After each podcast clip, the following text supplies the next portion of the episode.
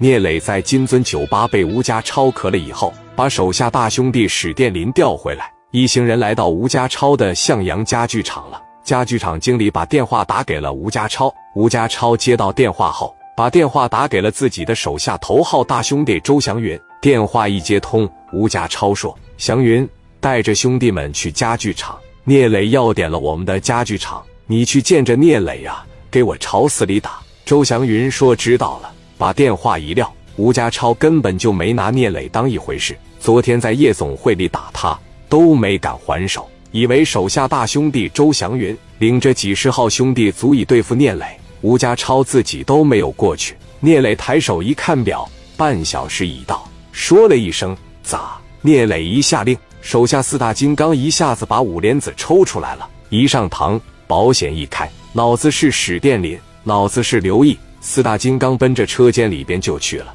史殿林喊话道：“我们只砸场子不动人，你们在这车间里边干点活呀。”也不容易，来都往外走。现在我是能崩就崩，我能砸就砸。史殿林说完这句话以后，没人动。这毕竟是大社会吴家超的厂子和工人。史殿林一看，说我数到三，你们要是再不往外跑，我可真崩了。别听他吹牛逼，他真敢打呀！吴老板是什么人呀？别听他吹牛。史殿林数到三，还是没人动。那我就不管了。我都提醒过你们了，你们不跑。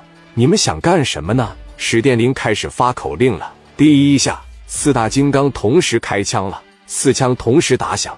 工人们一看真打了，一个个都往外跑了。四大金刚领着兄弟把车间里的成品、半成品和设备砸了个稀巴烂，而且刘毅把吴家超的办公室也砸成了毛坯房。这时，吴家超的家具厂来了十多台车，从车上下来六七十号人。那领头的正是吴家超手底下的兄弟周祥云。周祥云来到厂里一看，一片狼藉，车间里面连一个能下脚的地方都没有了。谁砸的啊？谁砸的啊？史殿林往前一上，五莲子往周祥云脑袋上哐的一掷，我砸的。怎么了？周祥云看着史殿林问：“你叫什么名字？竖起你的耳朵来听好了，老子是磊哥手底下第一大杀手，我叫史殿林。”周祥云一听。心里咯噔一下，都知道刘季是史殿林打死的，但就是抓不着。周祥云的目光开始有点游离了。史殿林五莲子支在周祥云的脑袋上，你瞅啥呀？吴家超呢？是不是没赶来啊？昨天谁参与打我磊哥了？肯定有你吧？你跪下来给我哥道歉去。周祥云看了一眼聂磊，又看了一眼史殿林，给他道歉呀？聂磊算个屁呀！史殿林的眼睛一瞪，你说啥？我怎么没听清呢？你再说一遍。五莲子在周祥云的脑袋上磕了两下。周祥云身后站着几十号兄弟，不重复一遍没面子呀。再说吴家超的手下头号大兄弟也不是吓大的。我说聂磊算个屁呀！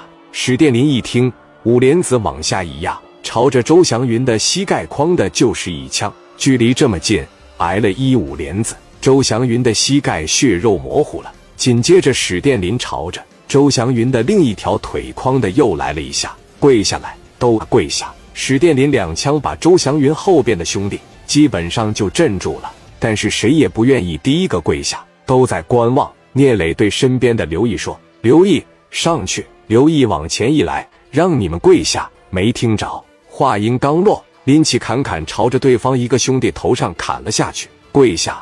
我让你跪下！这一兄弟跪下了。刘毅来到第一排后面。谁不跪下？我开始动手了，一个个都跪下了。一眼看去是几十人下跪的场合。史殿林一只脚踩在周祥云的肩膀上，给吴家超打电话，让他过来，问问他还要不要手底下这帮兄弟了。兄弟在外边挨揍，当大哥的躲着不出面。打电话，周祥云疼的都要休克了，哪还能打电话呢？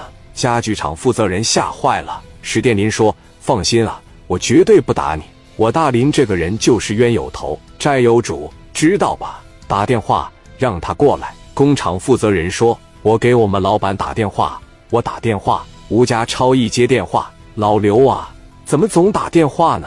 老板呐，聂磊在这呢。我知道聂磊在这呢。